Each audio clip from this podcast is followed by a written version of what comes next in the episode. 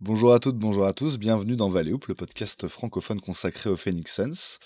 Euh, bah, déjà, c'est le premier podcast de l'année 2024. hein, On, débute tôt euh, pour cette nouvelle année. On en profite bien sûr pour, pour souhaiter bonne année à tous nos auditeurs. Euh, on espère que ce sera pour les Suns une meilleure année que l'année 2023, même s'il y, a eu- des bonnes choses quand même. En tout cas, les Suns ont plutôt bien fini cette année 2023 avec, euh, avec trois victoires pour finir l'année euh, dont la dernière contre le, Orlando Magic, là, le soir du, du 31. Et ben, on va discuter évidemment de, cette actualité et de tout ce qui se passe à Phoenix ces derniers temps, euh, avec euh, bah, autour de moi les, habituels de Valley Hoop. Déjà, Hicham, comment ça va, Hicham? Bonne année. Euh, ouais, merci, bonne année à toi aussi. Bah, ça ça va, très bien. Une bonne année pleine de, pleine de santé et de joie pour, pour tous les, tous les fans des Suns et puis pour tout le monde en général. On souhaite que le meilleur et voilà, que l'année des Suns euh, démarre euh, sur les chapeaux de roue, on l'espère. C'est ça, on souhaite euh, beaucoup de bonheur à tout le monde, sauf aux fans des 29 autres champs franchises pour lesquels on ne souhaite pas le titre, on le souhaite juste pour les Suns, évidemment. Voilà, avec nous aujourd'hui, comme d'habitude, il y a également Grégoire. Bonne année, Grégoire, comment ça va? Mais bonne année tout le monde, bonne année Rodolphe, bonne année Hicham, bonne année à notre invité surprise qui va faire euh, son entrée dans le podcast très vite. Euh, c'est une année que j'attendais beaucoup, euh, 2024, et notamment pour les Phoenix Suns. J'ai très très hâte de voir jusqu'où on va aller. Les trois derniers matchs euh, nous ont réconciliés avec l'équipe à tout point de vue. Donc c'est vraiment, euh, vraiment très très cool. Trop hâte de parler de ce qui se passe en ce moment du côté de Phoenix. Effectivement, comme tu dis, il y a eu un, espèce de basculement. En tout cas, on espère un basculement dans la saison euh, des Suns, mais en tout cas, au moins un, un nouvel élan là depuis, euh, depuis trois matchs. Ça va être assez intéressant de, de discuter de ce qu'on a vu, puisqu'on a aussi eu le retour de Bill là depuis deux matchs, donc sur le, le match des Hornets. Il était également là contre le Magic où il a fait euh, bah, sa, sa meilleure performance. Euh, le Magic, justement, on va en parler euh, en particulier aujourd'hui parce qu'on a le plaisir de recevoir quelqu'un qu'on avait, bah, qu'on avait déjà essayé d'inviter dans, dans Valley Hoop il y, a, un an et avec voilà l'émission avait malheureusement dû être comment dire passée dans les limbes d'internet parce que bah du coup ça, il y avait des gros problèmes de son tout simplement de mon fait en l'occurrence je vais commencer par ça par m'ex- par m'excuser Loris de cette dernière fois c'est donc Loris de Catch and Shoot euh, sur euh, sur Twitter qui fait également partie de la team Duncast euh, de TBA qui est dans voilà qui est dans plein de plein de projets euh, par rapport au basket, qui a sa chaîne YouTube aussi, Catch and Shoot évidemment. Euh, comment ça va Loris? Bonne année Ben, bonne année, bonjour, euh, bonsoir à toutes et à tous, euh, fans des Suns ou non, du coup. et, et bonne année, surtout la, la santé, le plus important. Ouais, on va essayer effectivement de, de, de, de construire sur ça, et notamment hein, pour les Suns, la santé c'est très important. Bon, pour nous aussi, hein, euh, oui, bah, c'est vrai. euh, même même combat, tu sais. C'est vrai, c'est vrai, quelle que soit la franchise, de toute façon, je pense que c'est vraiment une donnée, euh, une donnée euh, critique, on va dire, cruciale. Euh, donc voilà, donc on va essayer de, de discuter de tout ça dans cette, dans cette nouvelle, dans ce nouvel épisode, cette nouvelle édition de Valley Hoop. Euh, c'est parti, après le petit générique.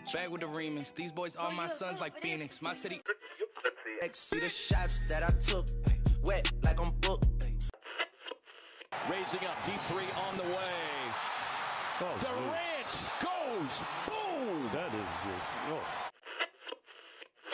Sun came out, I went about a drop top.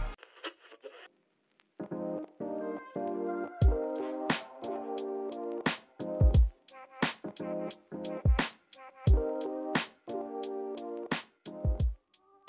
On est donc dans ce, dans ce nouveau numéro de Valley Hoop, ce premier, euh, premier épisode de Valley Hoop en, en 2024, euh, bah, pour discuter de l'actualité récente, notamment euh, des Suns. Bah voilà, comme on, comme on l'a dit, il y, a un- contraste par rapport au, dernier, au dernier podcast qu'on avait enregistré après la défaite à Portland. Euh, à domicile même contre Portland je crois c'était vraiment pas la joie à ce moment-là du côté du côté des Suns hein. il y avait des grosses des grosses difficultés à tous les niveaux dans le jeu, on produisait plus grand chose quoi. Euh, et il y avait même euh, voilà un certain un certain fatalisme qui commençait à se dégager dans le body language notamment de, de- de certains joueurs. On était un petit peu inquiet, on, on peut le dire à ce moment-là, euh, tout en sachant qu'effectivement c'est la NBA, ça peut ça peut changer très vite et qu'il y avait des, ingrédients aussi à mettre pour pour faire évoluer tout ça. Et progressivement, bah, les Suns sont, sont en, tout cas, en tout cas dans l'état d'esprit, ont progressivement remonté la pente. Ça a été difficile encore contre les Kings euh, et, et contre les Mavs, dans deux défaites assez, assez nettes, d'une quinzaine de points à chaque fois, mais avec quand même un petit, des, petits mieux, notamment des, des réveils, des role-players qui étaient complètement euh, en, souffrance depuis, depuis quelques matchs. Et ça s'est prolongé après, donc avec cette série de, trois victoires, série en cours. Avec donc ce déplacement à, Houston pour commencer, puis deux victoires à domicile contre Charlotte et donc le Magic l'année dernière, sachant qu'on enregistre donc le 1er janvier et qu'il y a un back-to-back avec la réception de Portland ce lundi 1er janvier. Tout ça pour dire donc, et je vais commencer par donner la parole à, à Loris pour avoir peut-être un, un, un, avis extérieur et plus général sur le, sur le début des saisons des Suns. Euh, donc voilà, après 32 matchs, 17 victoires, 15 défaites. Euh, forcément, euh, on attendait peut-être un peu mieux, j'imagine. Mais toi, comment comment t'as vu un peu le début de saison des Suns euh, de ton côté, euh, de ton œil extérieur et, et néanmoins extrêmement pertinent, Loris? Bah, Pertinent, on va essayer. alors pour ma part, je, je pense que c'est un peu comme la plupart des observateurs avec des grands guillemets. Plutôt un peu déçu, hein, moi. Alors j'ai plus mes, mes, mes previews de début de saison en tête, mais je vous ai pas mis hors du top 5 si je ne dis pas de bêtises. Euh, je pense même que je vous ai mis avec l'avantage du terrain. Euh, donc euh, assez déçu de ce début de saison où je vous voyais nettement plus fort, notamment sur le plan offensif. Bon après, on en parlait tout à l'heure, on faisait la blague par rapport à Orlando Magic, mais vous avez dû dealer avec de nombreuses blessures, malheureusement. notamment de, de, vos top scorers, la personne de Bradley Bill qui est revenu il n'y a pas très longtemps, mine de rien. Mais après aussi, ça peut se comprendre si on essaie d'élargir un peu plus le, le spectre. Et c'était un peu les craintes que moi j'avais. C'est peut-être que j'ai surévalué, en tout cas je parle pour moi. Mais j'ai surévalué en fait le, on va dire l'apport, ne serait-ce que de votre trio offensif. Donc, enfin, offensif pas que, mais du votre trio fort avec Durant, Booker et, euh, Bradley Bill. Sans compter que je pensais pas que les blessures auraient cet impact-là. Et en plus, il fallait que vous avez beaucoup de joueurs nouveaux à mettre dans votre rotation, les Grayson Allen, etc. Donc il faut que chacun se mette en place, trouve son rôle, trouve ses marques, les minutes, euh, les shot charts, tout ça. Donc euh, je pense qu'on a un peu sous-évalué euh, cet apport-là et ces réglages-là à mettre en place. Et je pense que là, bon, toujours les chiffres parlent pour vous sur cette dernière série de victoires, donc sur ces trois victoires d'affilée et même sur les, les récentes perfs. vous êtes qu'à deux wins du top 4, donc mine de rien, c'est que ça va pas si mal que ça dans l'absolu et ça va dans le bon sens. Donc je pense qu'il faut être un peu patient aussi avec votre équipe parce que ben ouais, il y a pas mal de choses à mettre en place, il y a beaucoup d'ajustements à faire par rapport aux nouveaux joueurs, notamment la Star Ball Ball évidemment, blague à part. Mais que tu as bien connu. Ah oui, oui, j'ai beaucoup trop connu évidemment.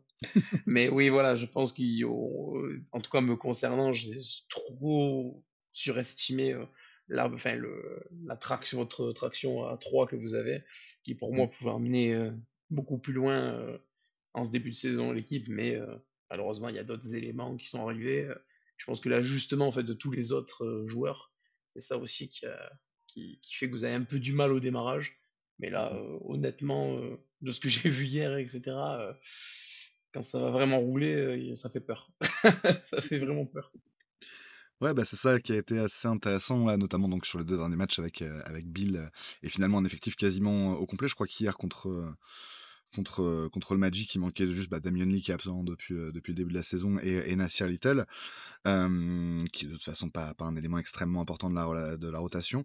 C'est vrai que bah, vous allez me dire ce que vous en pensez. Hicham, je vais commencer par te poser la question, mais c'est vrai qu'on commence vraiment là, sur ces, notamment ces deux derniers matchs, à voir, à voir comment, comment tout ça peut prendre forme et, et à voir des, des systèmes de jeu, on va dire, une circulation de balles, une répartition des, des prérogatives aussi, qui, qui commence à être vraiment, vraiment intéressante. Quoi. Ouais, clairement, clairement, on voit des petits signes avant-coureurs intéressants. Si, si Bradley il, il, défend toute la saison comme il l'a fait hier, ça, ça va être bien. Ça va être pas mal parce que on voit qu'il se donnait pas mal de ce côté-là du terrain il n'était pas, il était pas là en mode plot, mais il essayait vraiment et puis il a fait des bonnes choses. Euh, clairement son meilleur match de l'année, même s'il n'a pas joué beaucoup de matchs. Hein. je crois que c'était peut-être son quoi, 4 ou 5e match de la saison. Si je dis pas de conneries. Huitième. Huitième ah, déjà. Ah, c'était le huitième déjà. Ah, ouais. En fait, il a fait deux fois trois matchs et là donc deux matchs depuis, depuis qu'il est revenu. D'accord, ok. Il m'a clairement, il m'a pas laissé cette impression qu'il avait joué entre guillemets autant de matchs. On l'a si peu vu, mais euh, Mais ouais, et puis euh, au niveau de l'équipe, on voit que euh, quand ça tourne bien, quand le ballon circule bien, que ça joue bien les uns pour les autres, qu'on troque des bons shoots des très bons shoots, ça peut vraiment donner quelque chose de pas mal parce qu'il y a des beaux petits shooters dans cette équipe. Quoi. Il, y a, le trio de stars, effectivement, euh, dont une des qualités majeures, c'est leur faculté à mettre des shoots d'à peu près n'importe où du terrain, les uns et les autres. Hein, Bradley Bill, Devin Booker et Kevin Durant. Euh, donc, euh, quand il y a cette qualité-là, plus euh, des joueurs comme Grayson Allen, qui est la bonne surprise depuis le début de saison, il a des très bons pourcentages et il apporte une variété de jeux aussi. Il s'incruste bien dans 5 avec les autres titulaires. Quand on voit un Nurkic qui, depuis le début de saison, euh, déçoit pas, euh, bah, il reste plus que le banc. Euh, mais c'est toujours un challenge pour le banc, on va pouvoir en parler, mais euh, toujours un challenge de trouver ces contributeurs réguliers, euh, des mecs qui soient capables d'apporter une dizaine de points euh, de manière consistante à chaque match et euh, de pouvoir fournir un petit peu de défense parce que c'est de ça qu'on a le plus besoin. Ouais, c'est vrai qu'il y a bah, toujours cette, euh, cette espèce de d'incertitude, d'irrégularité. Ça fait quand même maintenant plusieurs, plusieurs fois qu'on en parle dans Value cette saison euh, autour de ce que de ce que peuvent apporter les role-players, à l'exception euh, notable, et tu t'en, as parlé de, Grayson Allen et, euh, de Youssouf Nourkic, qui finalement euh, vraiment sont dans la régularité depuis le début de la saison. Ce qui justifie complètement leur place dans le 5 euh, aujourd'hui et ce qui fait que notre 5 majeur a vraiment pour moi pour moi de la gueule. Euh, ça a aussi permis du coup de, repasser Eric Gordon euh, sur le banc, qui était plutôt dans une dans une bonne phase, mais hier ça a été assez assez compliqué face face au Magic. Toi, comment t'as vu cette cette évolution, cette presque transformation, on va dire, des Suns sur les sur les derniers matchs, Greg? Qu'est-ce qui t'a marqué? Moi, ce qui m'a marqué, c'est l'impression d'avoir Frank Vogel qui dit c'est la fin des tests, euh, c'est la fin des hésitations. On fait jouer ceux qui montrent le plus de résultats, euh, sans doute à l'entraînement et puis sur, le, sur les matchs. Donc il y a une disparition de certains joueurs qui avaient été testés euh, sur les premiers matchs de la saison, donc Okogi et surtout Keita Bates-Diop, Yuta Watanabe, Eubanks. Ce trio-là n'a plus, quasiment plus aucune Ouais. De jeu. dire Alors, je suis désolé de te couper, mais je pense qu'on peut aussi ajouter Jordan Goodwin, qui ne, je crois n'a pas joué une minute sur les trois derniers matchs. euh. C'est ça. Et en fait, euh, en fait, il y, a des- il y a des explications qui sont rationnelles. C'est que sur le mois qu'on passe à, à- à encaisser beaucoup, beaucoup de défaites et à pas réussir à lancer la, à lancer la machine, euh, tous ces, tous ces gars-là euh, ont des rendements euh, très moyens, voire euh, extrêmement décevants. Et, no- et Jordan Goodwin, tu fais bien de, de le rappeler, est un, un bon symbole de ça, puisqu'en fait, sur le mois où on enchaîne les défaites, il est à 17% à 3 points. Euh, alors qu'en fait, il a le même profil que Josh Okogie et qu'on a besoin finalement que à peu près d'une seule personne, d'un seul matériel de ce type dans l'effectif. Et Josh Okogie euh, fait très bien ce, job-là. Donc, pas vraiment besoin d'intégrer Goodwin sur des minutes euh, très grosses comme il avait eu dès le début de la saison. À la place de ces gars-là, on a euh, Udoka Azubuki, qui est donc notre pivot remplaçant désormais derrière Nurkic et qui fait extrêmement bien le taf en imposant des, notamment des écrans très solides, un vrai travail au rebond et puis ensuite euh, bah, une solidité, euh, j'allais dire physique et athlétique euh, qui se voit, hein, qui est, visuellement c'est quelqu'un qui prend de la place dans, dans la raquette et ça c'est très très cool pour, pour les joueurs qu'on a.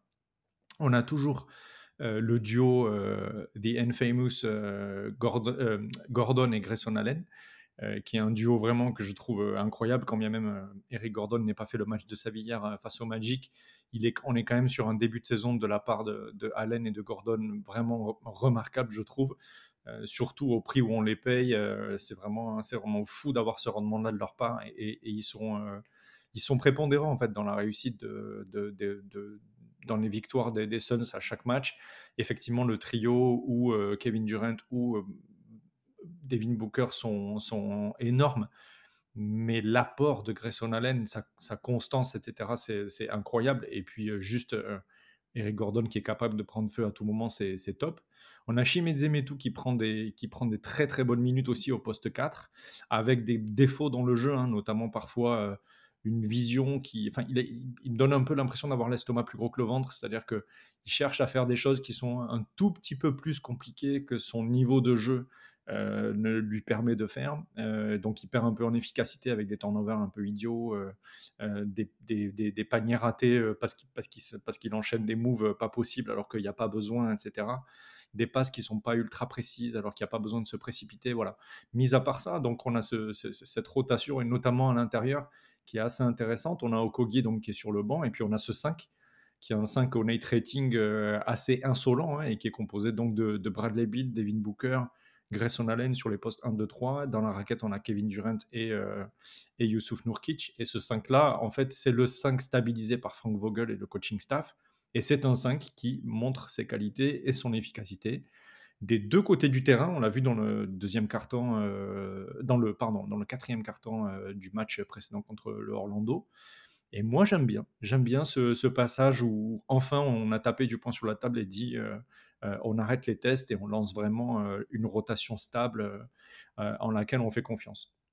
Mmh oui, c'est ça. Il y a vraiment eu un, retroussage de manches à, tous les niveaux. C'est-à-dire qu'effectivement, au niveau des joueurs, on a senti qu'il y avait beaucoup plus de sérieux. Et comme tu le dis, au niveau du coaching staff, il y a vraiment le temps, comme tu dis, il y a vraiment le temps de, de- de- d'expérimentation et, et maintenant, euh, maintenant révolu. Il faut gagner des matchs, il faut s'appuyer sur de- des, circuits et des, rotations qui vont, euh, qui vont durer, on va dire, euh, en tout cas, on l'espère, sur l'ensemble de la saison et, vers les playoffs. Donc, oui, il y a vraiment une, mise, euh, mise au niveau euh, espérée. hein. Encore une fois, on, voyait que ce que produisaient euh, les Suns, pareil à tous les niveaux, hein, que ce soit les joueurs ou le, coaching staff était insuffisant sur la période précédente. Là, c'est vraiment, c'est vraiment bien de voir qu'on a des résultats quand on, quand on prend les choses, euh, quand on prend les choses sérieusement. Euh, si on revient, bah, peut-être on va, faire peut-être un, un focus un peu plus, euh, un peu plus précis sur le, match d'hier soir contre, contre Orlando. Ça a été un match, bah, déjà pour, pour poser un peu le contexte, on peut rappeler qu'Orlando c'est une équipe qui, qui marche très bien hein, cette saison en NBA et dans la conférence Est. Une des meilleures défenses de NBA. C'était déjà une bonne défense hein, depuis, depuis l'arrivée de, Jamal Mosley tant que head coach. Et c'est encore confirmé, on va dire, cette saison. Ça fait partie vraiment des, toutes meilleures défenses de NBA. C'est le le- la- l'arme principale de cette équipe, euh, avec euh, évidemment le, duo euh, Banquero euh, et, Franz Wagner en attaque. On, voilà, on avait une bonne équipe face à nous. on n'a pas toujours été, été performant dans ce, type de situation, notamment, à- notamment à domicile. Toi, Loris, du coup, bah, j'imagine que voilà, tu, te déplaces à Phoenix, tu te dis pas que ton équipe va aller gagner, mais cette, cette saison, Magic a, a prouvé euh, à maintes reprises qui, euh, qui pouvait regarder les yeux dans les yeux les, les plus grosses euh, les plus grosses machines on va dire de, de la ligue. Euh, comment tu as vécu ce match? Est-ce que tu euh, tu disais en antenne que tout ça c'est la faute à Jalen Suggs? Comment comment tu l'as vécu effectivement ce match? Non, non, alors, c'est vraiment le taper pour taper. hein, C'est évidemment pas que la faute de Oui, c'était pour troller un peu pardon. oui, bah oui, alors, c'est clairement du troll, mais euh, alors euh, déjà le score est un peu trompe, le score final est un peu trompe-l'œil, je crois 112-107. Euh, déjà vous nous laissez marquer un petit puntos à la fin, enfin deux petits puntos gratuits à la fin, on va dire, allez t'as même pas 10 points d'écart de retard. Et t'as Jalen Suggs qui est quand même qui est devenu, alors ça je l'ai déjà maintes reprises, j'ai beaucoup tiré sur la, sur la gueule de, Jalen Suggs. Là, cette année, c'est un peu la saison de la rédemption. Donc la fanbase, on a beaucoup, on s'est beaucoup excusé auprès de lui parce que il a quand même fait des belles dingueries depuis le début de saison, notamment sur le plan défensif. Mais là, hier, bah ouais, faut avouer qu'il a calé. hein. Sur 10 au tir, c'est compliqué du coup. Euh, et euh, pour revenir sur ce que tu me disais, oui, euh, très gros déplacement à Phoenix sur une équipe qui était quand même euh, sur deux victoires consécutives. Nous, on sortait d'une belle victoire contre New York à la maison, sachant que Orlando n'est pas une très bonne équipe à l'extérieur. On performe mieux à la maison, euh, ce qui n'a pas souvent été le cas par les années précédentes, mais là, cette année, on, marche mieux à domicile qu'à l'extérieur. Euh, malgré tout, euh, un duo qui a fait le taf, hein, comme tu disais, bah, Banquero-Wagner, bah, les deux, je, n'ai même plus de mots tellement, les deux me régalent tellement depuis, depuis deux saisons. Franz depuis trois, mais les deux ensemble depuis deux saisons maintenant, avec 28 et 27 points. Mais là, pour le coup, on est revenu aux bases du basket, c'est-à-dire le, le but du basketball, c'est de mettre un ballon dans un panier pour gagner le match, et il faut en mettre plus que l'adversaire, et c'est ce que vous avez fait euh, magnifiquement bien, euh, sachant que nous avons euh, perdu, on va dire. Alors, vous, vous avez gagné sur plein d'autres points. Mais nous, le match, de mon point de vue, surtout de la fanbase, qu'on échange beaucoup sur les réseaux, on l'a beaucoup perdu sur nos vrais défauts, c'est-à-dire l'adresse à trois points, qui a été, une fois de plus, pas, pas fameuse. Et sur une manque de diversité en termes de menaces offensives, notamment bah, derrière l'arc, du coup. Parce que, bon, là, Jalen Suggs, malheureusement pour lui, hier, je crois que son, son seul tir du match, c'est un tir à trois points qui met euh, quatrième carton, mais je crois qu'il restait moins de 3 minutes ou un truc dans le genre. Donc voilà, trop tard, malheureusement. alors qu'on n'était pas loin, à un moment donné, je crois que fin du quatrième, on a moins 2. Moins du, 3, fin du troisième, pardon, on a moins 2. Donc ça a été un peu ce que les matchs si près mais si loin à la fois. On a couru un peu pour vous recoller au cul, mais bon, à chaque fois, t'as Durant qui met un dagger, Booker qui, qui, qui m'impressionne de plus en plus au playmaking. sa mutation au poste de point guard est quand même assez impressionnante. J'aime beaucoup, moi j'adore Devin Booker, donc je suis pas objectif en disant ça, mais vraiment le taf qu'il fournit à ce niveau-là, c'est assez impressionnant. Et puis voilà, quand votre 5 majeur euh, vos 5 joueurs sont 10 points minimum, si je ne dis pas de bêtises. Déjà, c'est compliqué. Alors que nous, euh, c'est le banc qui a apporté beaucoup d'aide. Donc Goga Bitatse qui n'y était pas aujourd'hui, ça arrive. Et euh, Wendell Carter Jr. qui sort enfin un bon match depuis son retour de blessure. et Cole Anthony qui fait toujours le taf en sortant du banc. Mais voilà, après, le manque de variété, le manque de tireurs, des blessures aussi. Jonathan Isaac qui était malade apparemment et euh, Markel Fultz qui est porté disparu, je ne sais pas où il est. Donc voilà, c'est assez, assez, compliqué. Donc on pourra extrapoler un peu après sur ce que je vois, ce que je vois pas. Mais sur ce match-là, clairement, voilà, c'est l'adresse à trois points qui nous a manqué. Et un peu plus de variété offensive, tandis que vous, vous avez été très très consistant derrière l'arc. Vous, vous, avez beaucoup de variété, mine de rien, dans le jeu. Puis les trois les trois, trois euh, hommes forts que vous avez sont tellement des poisons. Et si en plus tu as deux, trois gars qui sortent du, bois euh, pour, euh, épauler ça, notamment Yusuf Nurkic qui a fait un super match. en votre banc, pas trop, même si euh, et tout, comme vous l'avez dit, a mis des écrans de malade mental sur Anthony Black, comme tous the NBA.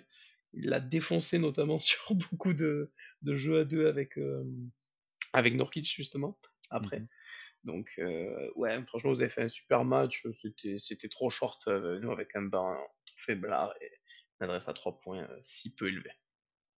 il y a un côté, c'est ça, c'est l'équipe qui a, a, c'est, tout quoi dire, mais qui a fait le meilleur match, qui, a produit le meilleur basket, qui l'a, qui l'a emporté. ce qui était intéressant, nous, de notre point de vue, et je vais vous demander votre avis, les gars, c'est que bah, on a eu connu des difficultés cette saison face à des défenses vraiment, vraiment bien en place.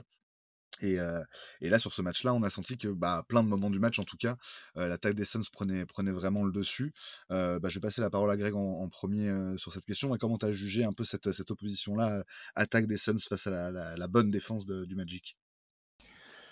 Ben, moi, j'ai beaucoup aimé. J'ai beaucoup aimé ce que les Suns ont proposé et j'ai trouvé que ce qui, ce qui fait la qualité euh, de la défense du Magic, à savoir cette taille et ce physique assez imposant euh, sur, les, tous les, postes sur le terrain, était finalement malmené par euh, nous, notre, rapidité et le fait qu'on ait des profils relativement bas en taille avec ce poste 1, 2, 3 composé de Allen, Booker et Bill j'ai trouvé ça vachement intéressant parce qu'on a vu des, systèmes très fluides, une circulation de balles très fluide, des gens qui courent partout. Et ça, c'est vraiment très, très cool à voir. Donc, moi, j'étais très content de, de voir que l'argument physique et athlétique, qui est quelque chose qui me faisait plutôt, euh, plutôt pas peur, mais en tout cas qui me posait question, euh, euh, notamment face au Magic et puis d'autres équipes, hein, mais notamment face au Magic qui défend très bien cette saison. Et ben en fait, notre, la, le, disons, le, le cœur, l'identité de notre attaque et notamment de notre traction arrière 1, 2, 3 permet, de, permet de, mettre à mal ce type de défense. Et puis après, nous aussi, on peut le dire, notamment sur le quatrième carton, on a, on a relativement bien défendu et on a obligé sur l'ensemble du match un Magic à, à se retrouver euh, finalement dans des situations avec une attaque très statique.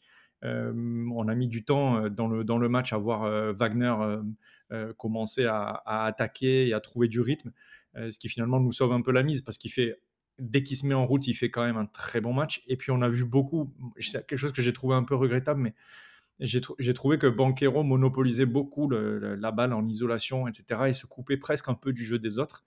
Alors il a eu entre guillemets, il a eu la chance de son talent parce que c'est quand même un joueur absolument extraordinaire pour un sophomore, mais il, a eu la chance de son talent, il est adroit, etc. Donc il arrive à, pondre quand même une ligne statistique et avoir une emprise sur le match qui est importante. Mais j'ai trouvé que peut-être ça, nuisait à l'ensemble du, match du Magic, mais on va en parler peut-être un peu plus avec euh, Loris. Mais voilà, moi j'ai vraiment beaucoup aimé la façon dont l'attaque des Suns a supplanté cette défense, cette défense du Magic tout en étant la clairvoyance de faire les efforts défensifs quand il le fallait. C'est-à-dire à la fin du troisième quart-temps, quand on se rend compte qu'on a pas, quand on se rend compte, pardon, qu'on a passé 7 minutes sans pouvoir marquer un seul point d'os, et ben dès le début du quatrième quart, on attaque avec une défense qui est vraiment euh, à la rage. Quoi. Euh, Bradley Bill en premier, on provoque des interceptions, on, dévie des ballons, etc. On est, on est dur sur l'homme, et ça, c'est vraiment très cool parce que euh, savoir remotiver par la défense, c'est quelque chose que je trouve très positif dans une équipe dont l'orientation et l'identité primaire est l'attaque.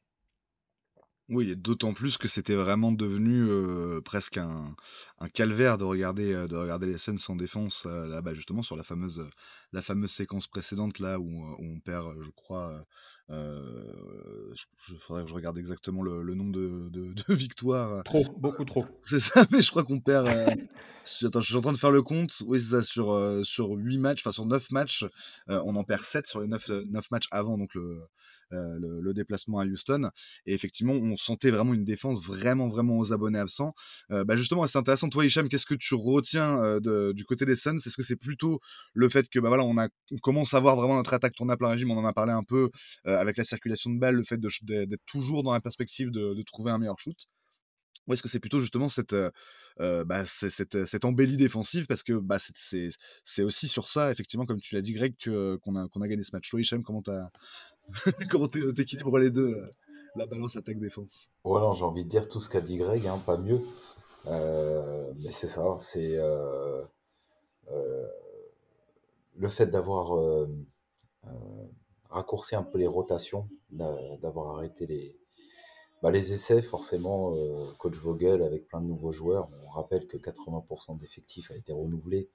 Donc, et sachant que les 20% qui sont restés l'an dernier, c'est pas forcément les joueurs euh, phares, à part Booker et, Durant. Les autres, c'est vraiment des joueurs de. c'est Okogi et Saban Lee, donc c'est vraiment euh, du bout de banc euh, pour Saban Lee en tout cas. Et puis Okogi, bon, c'est au mieux un 8, 9e homme dans une bonne équipe, quoi. Et, et donc, bah ouais, le fait d'avoir raccourci la rotation, d'avoir commencé à faire confiance à des joueurs. Euh, Greg a évoqué euh, Shineti Metu, euh, c'est un cas très parlant parce que bon, c'est un joueur qui n'est pas arrivé à, à grands coups de fanfare, qui est encore enfin voilà, qui doit peaufiner son jeu. On voit que il est très raw, hein, comme disent les Américains. Il est un peu brut de décoffrage. T'as l'impression qu'il apprend encore à jouer, mais qu'il a de, beaux atouts athlétiques, physiques et Surtout, moi, ce que j'aime particulièrement chez ce joueur-là, c'est le fait qu'il ait une belle mécanique de shoot et ça se traduit pas toujours forcément par euh, des gros pourcentages, mais en général, ça aide. Et en l'occurrence, euh, voilà, euh, ça, ça a été une des clés, à mon avis, qui a fait que sur ces derniers matchs, il y a plus d'assises. Il n'y a pas que le retour de Bill. je pense qu'il y, y a, aussi le fait que je pense que les joueurs se disent, OK, c'est nous qui jouons. Euh, Greg a évoqué aussi à juste titre euh, l'ami Udoka Azubuike qui a fait des très belles perfs euh, en sortie de banc et même en tant que titulaire hein, quand il n'a pas joué Nurkic dernièrement. Donc voilà, une, belle surprise. On espère que ça va continuer. Alors une défense qui a l'air un peu moins paumée aussi que sur pas mal de matchs du début de saison. On a l'impression que les rotations peut-être se font un petit peu mieux et qu'il y a un peu plus d'envie. Donc c'est bon signe, mais c'est encore, euh, c'est encore un gros travail en chantier, la défense, euh, la limitation des, ballons perdus, euh, tous, tous, ces points qu'on évoque en permanence de semaine en semaine depuis le début de la saison, c'est encore des, des, chantiers. Mais on a le sentiment quand même que voilà, depuis quelques matchs, on commence à se rediriger dans la bonne voie et on espère que ça va continuer parce que sinon on pourra, on pourra pas parler de contending team euh, très longtemps. Si dans les 10, 15, 20 prochains matchs on montre pas complètement autre chose que ce qu'on a montré en début de saison, c'est-à-dire des dispositions vraiment euh, nettement supérieures des deux côtés du terrain, on n'ira pas loin. Mais on sait que cette équipe en a le potentiel. Sur le papier, il y a quand même des très beaux joueurs, que ce soit dans le 5, même sur le banc, il y a quelques Quelques joueurs intéressants. Tu as parlé de Goodwin. Euh, Rodolphe, c'est vrai qu'il est sorti de la rotation. Il était pas si mal, je trouve, à part au shoot au début de saison. il apportait un peu de défense, du rebond, un peu de niaque, un petit peu de, ouais, de rebond offensif aussi. Euh, euh, donc il apportait des choses, mais malheureusement pour lui, bah, son shoot a, failli et du coup, bah, il, a, il, il a été sorti de la rotation. J'espère qu'on va l'y retrouver bientôt parce que moi, c'est un joueur que j'aime bien et en qui je crois. Mais, euh, on sent que sur le banc, quand même, ça manque de, punch offensif, ça manque un petit peu de, caractère. Donc, euh, on verra. Peut-être qu'il y aura du trade, peut-être pas. On verra ce qui sera possible de faire. Mais il y a un gros travail à faire sur le banc. Et une petite chose que j'ai envie de rajouter, euh, tout à l'heure, Lloris a dit qu'il aimait beaucoup Booker, ce qui est fait pour nous ravir, nous tous, la fanbase des, Suns, on est complètement gaga euh, sur notre franchise player qui, a traversé tellement de tempêtes et d'orages euh, avant de voir un petit peu les beaux jours que euh, on peut que l'aimer.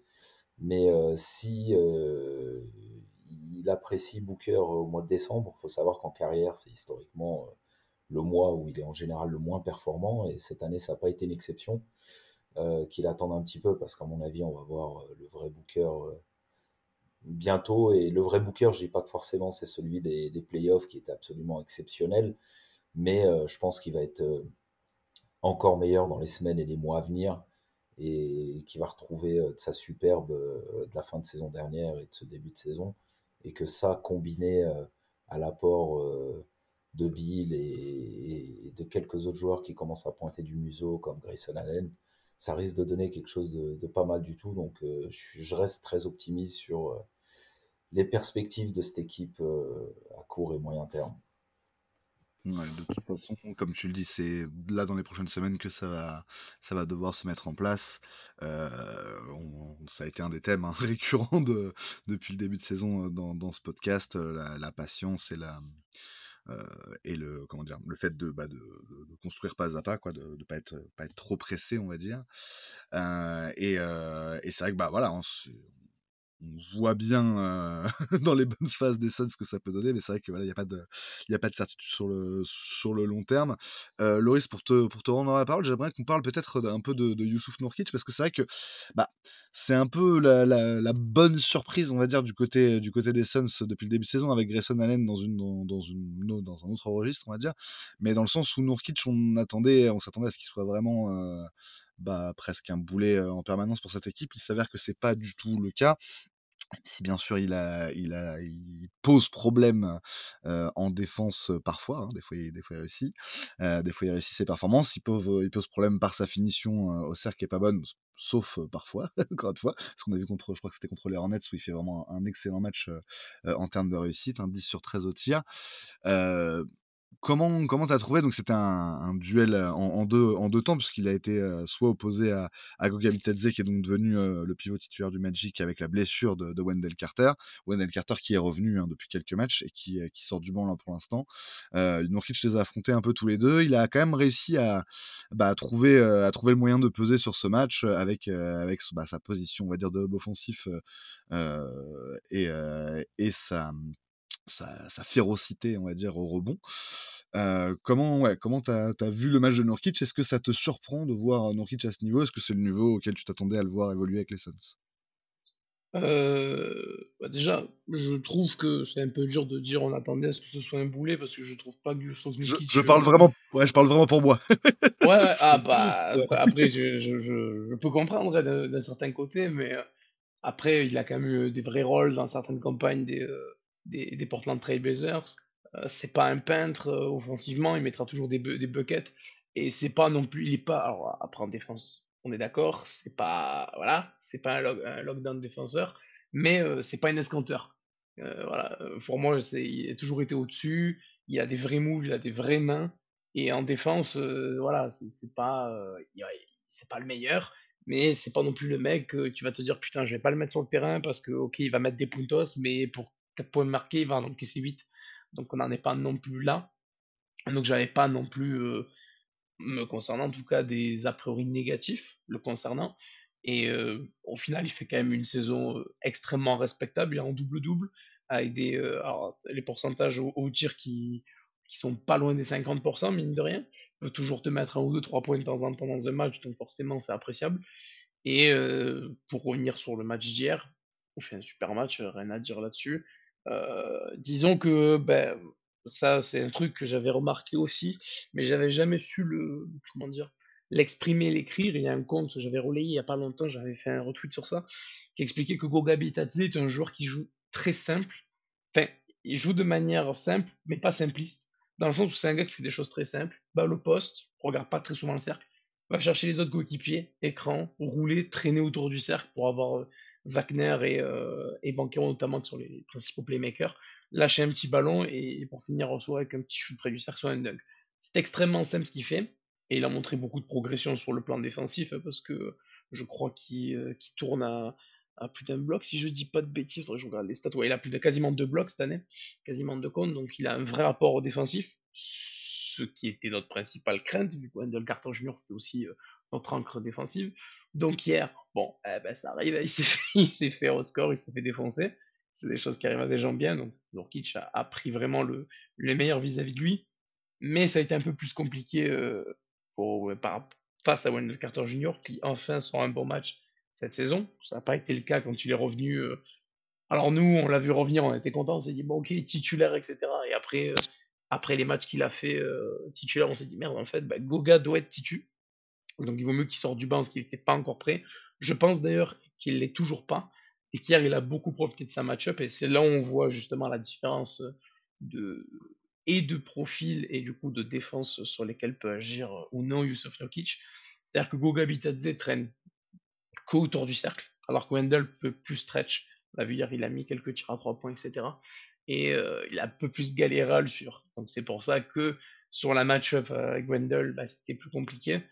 Tandis que la match-up avec euh, Bitadze, bah, du coup, euh, ça a été plus facile pour lui, bah, parce qu'hier, bah, il était pas, il s'est fait défoncer au rebond, etc., euh, etc. Donc, et pour, terminer sur le Kitsch, moi, je, je, trouve que ça, ça fit parfaitement bien parce que c'est pas un mec qui va, qui va casser les bonbons, je pense, dans un vestiaire.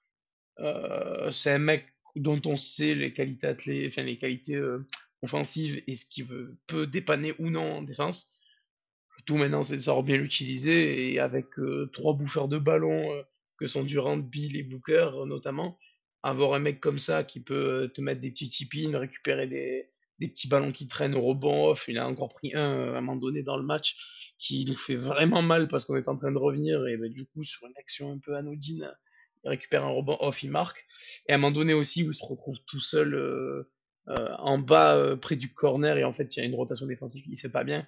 Et là, bah, du coup, lui, il attaque super bien le cercle et ça finit avec un one parce qu'Anthony Black ne sait pas encore gérer certaines choses au vu de son jeune âge, mais nous y reviendrons très probablement.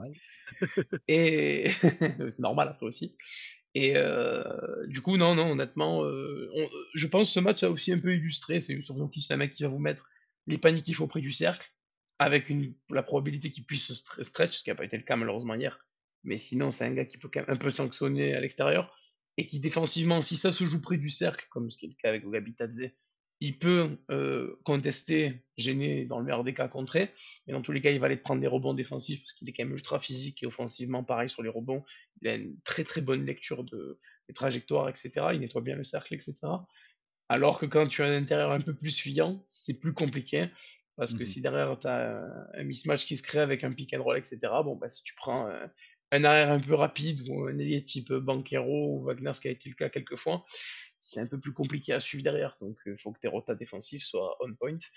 Euh, et comme vous l'avez très bien dit, c'est pas encore le, le, cas pour vous, même si hier ça a été extrêmement propre. Avec Bradley Bill qui a fait une super match défensif, notamment sur Suggs et, euh, et euh, Anthony Black. Donc mmh. non, non, moi, aucun trouvé négatif. Hier, super match de, de Norkic, je pense qu'il va vous apporter beaucoup. Après, voilà, on le sait, c'est quand ça compte, c'est-à-dire en playoff, il va falloir voir un peu, euh, il va falloir compenser peut-être les manques qu'il peut avoir euh, euh, défensivement, notamment selon les match-ups que tu prends dans la conférence Ouest, qui est un bordel sans nom. C'est ça, il y a, euh, cette perspective-là. Alors, on n'y est pas encore. Et effectivement, pareil, ça, c'est des choses qui vont, nous, animer un peu, toute la saison. Euh, je crois qu'Hicham, tu voulais dire quelque chose. J'avais euh, peut-être d'autres trucs à, vous interroger sur, sur. Mais vas-y, vas-y, Hicham, si tu avais un truc à dire sur ce, sujet-là. Il faut que tu remettes ton micro. Ah, pardon, oui, oui, effectivement, c'est lui avec le micro. Non, je disais Nurkic, en fait, c'était assez symptomatique hier. Euh, on a vu que contre un pivot qui est un peu profil euh, post-up, euh, près du cercle, un peu lourd, un peu comme lui, il s'en sort généralement plutôt pas mal.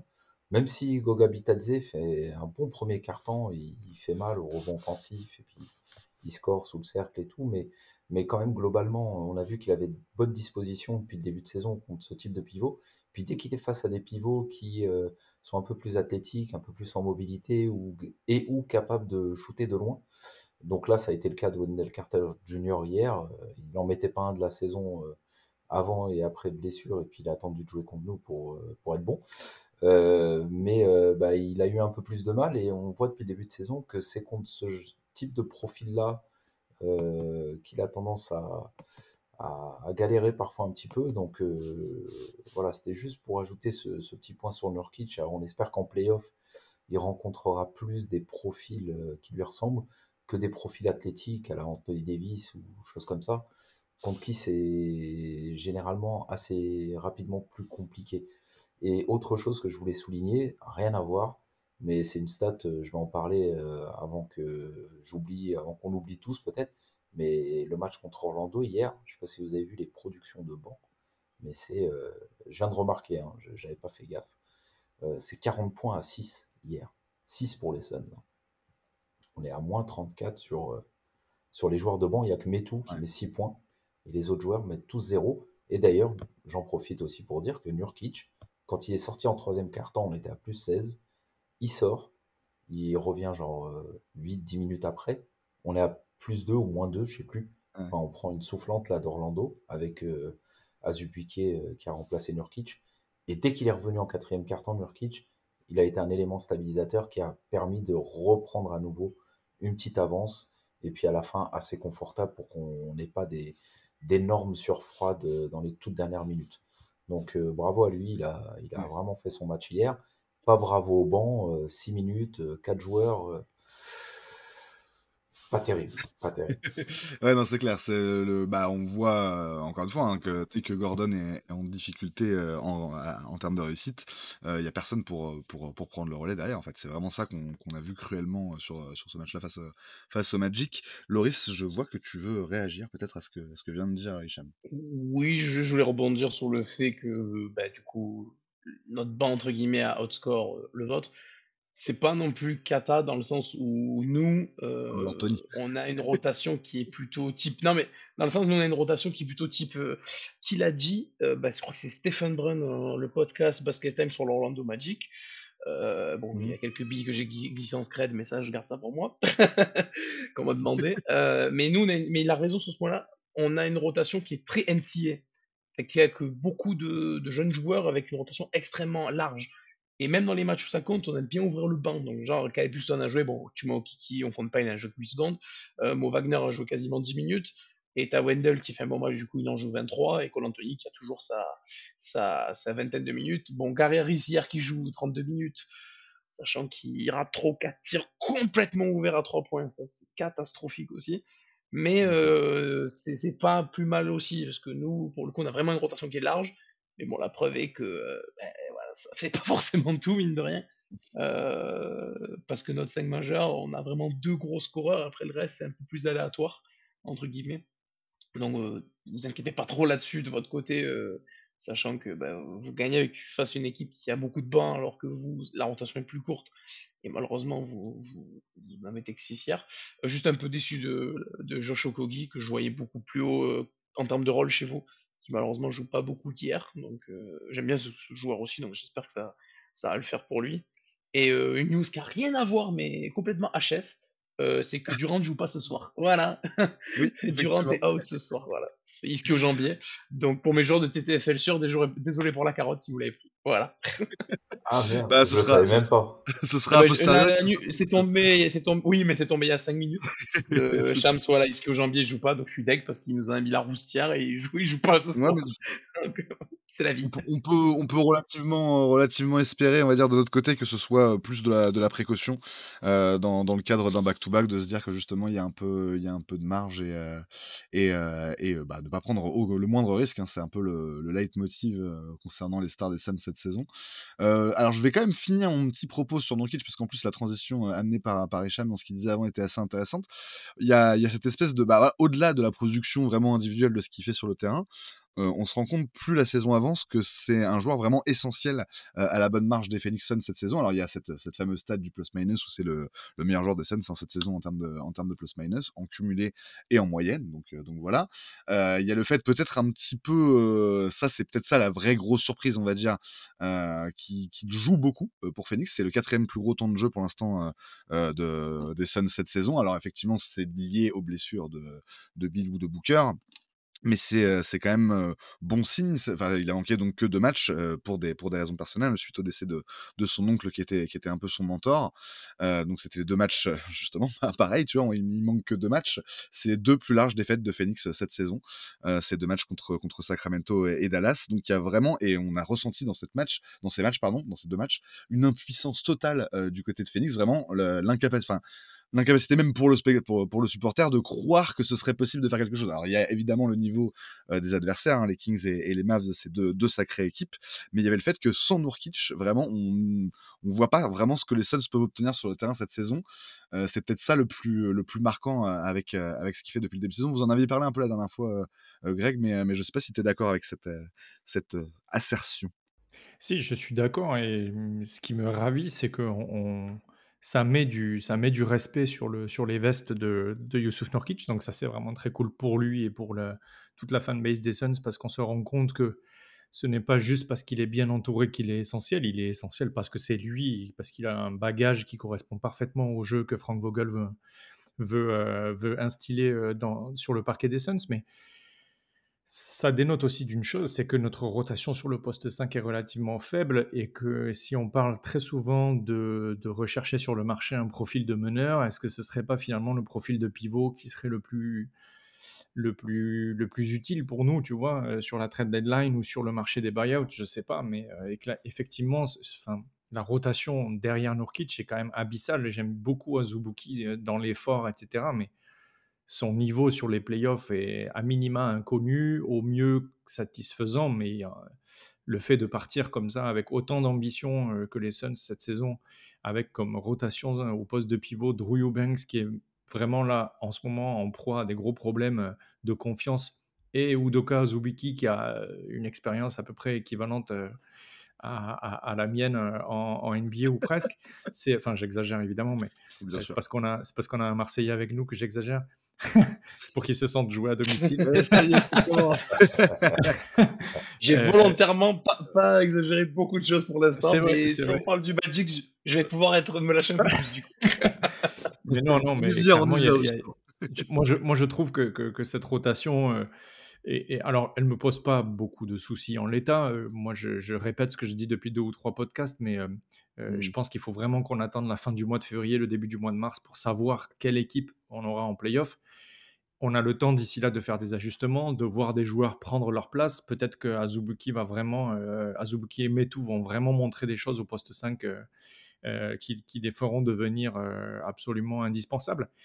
On a le temps de construire sur eux, on a le temps de discuter d'autres options, etc. Je pense qu'on le fera dans d'autres podcasts, mais en tout cas, effectivement, l'absence de Nurkic montre à la fois que lui est prépondérant dans le jeu des Suns, au-delà même d'être un connecteur, etc., machin, et aussi que notre rotation sur ce poste est, pour l'instant, risquée. C'est sûr que ça va. Bah, t'as raison. c'est- Il y a deux manières, hein, le verre à moitié vide, le verre à, ti- à moitié plein. Mais, euh, mais c'est vrai que ça montre aussi ça. Euh, ça montre aussi le fait qu'il y a, y a- y a vraiment un trou derrière. Le fait même, justement, qu'un joueur comme Azubuike, qu'on- qui est un tout-way, hein, et qu'on pensait pas vraiment euh, voir jouer avec les Suns cette saison, ait, pris, autant de place dans la rotation sur ces derniers matchs, montre bien qu'il y a, un petit souci à ce niveau-là. On verra hein, sur la durée. Comme tu dis, ça peut être un thème pour les prochaines émissions, notamment à l'approche de la trade deadline. On va, on va commencer à se poser ces questions-là euh, de manière euh, de plus en plus euh, précise, on va dire. Très bien, très bien. Messieurs, on va peut-être ouais, bah, faire une petite pause, une très courte pause, et puis on va finir l'émission en parlant un peu de, de- du Magic d'Orlando avec notre invité, parce que ça nous fait plaisir. Et puis c'est une équipe, bah, je crois, qu'on aime tous bien hein, dans, dans, dans le, dans, dans le podcast. Moi, c'était même un peu mon chouchou de, de l'année à l'Est, parce qu'il y a pas mal de Ah. que j'aime beaucoup, notamment Voilà, on va faire une petite pause et après on, revient à, ce Magic qui est plutôt séduisant euh, sur le début de saison.